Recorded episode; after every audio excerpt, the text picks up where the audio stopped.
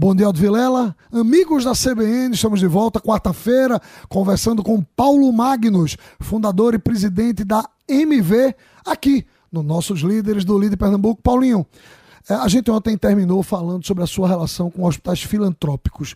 Isso é uma ligação no Brasil todo. Você, inclusive, em vários momentos administrou hospitais e é daí, me parece, que vem a sua relação com a Irmã Dulce a nossa. Bom dia a todos, bom dia Aldo, bom dia ouvintes da CBN, é um prazer enorme estar aqui.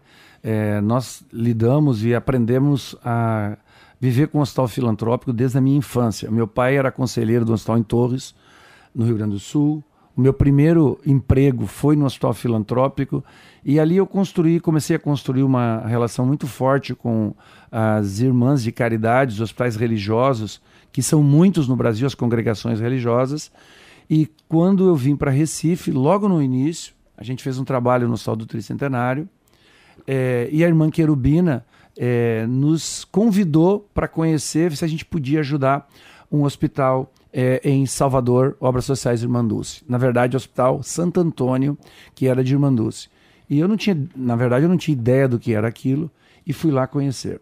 É, em um dos episódios importantes, da minha visita lá que ela me levava para conhecer uh, todas as, uh, todas a, toda a área onde ela atuava, o hospital dela, que era muito simples.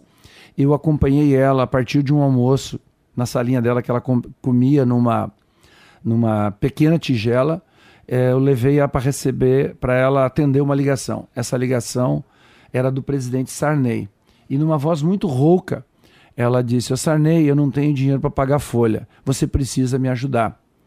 A partir dali, é, eu, eu fiquei impressionado com aquele movimento. Eu assessorava um pernambucano que é, lançaram um livro a respeito dele na semana passada, um pernambucano que me ajudou muito na área de, na, no conhecimento da política, o deputado Inocêncio Oliveira.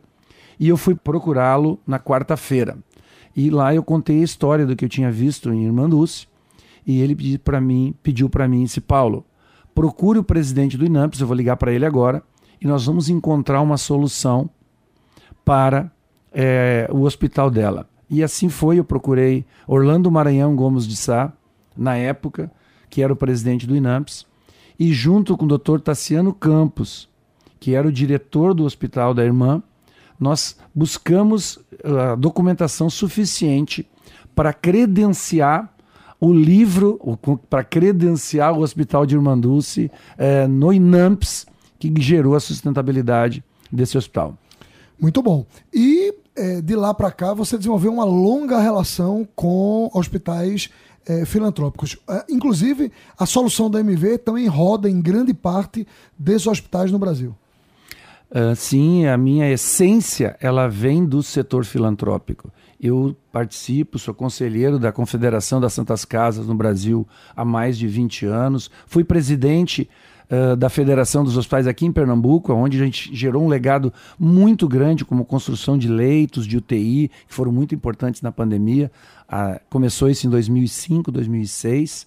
Mas no Brasil, as grandes santas casas, Santas Casas de São Paulo, Belo Horizonte, Santos, essas santas casas todas são clientes da MV e nós ajudamos elas a se transformarem em instituições viáveis Aqui em Pernambuco a gente também tem o IMIP, que é uma, é uma Santa Casa, é, a Santa Casa e hospitais filantrópicos são o mesmo tipo de, de empresa, né?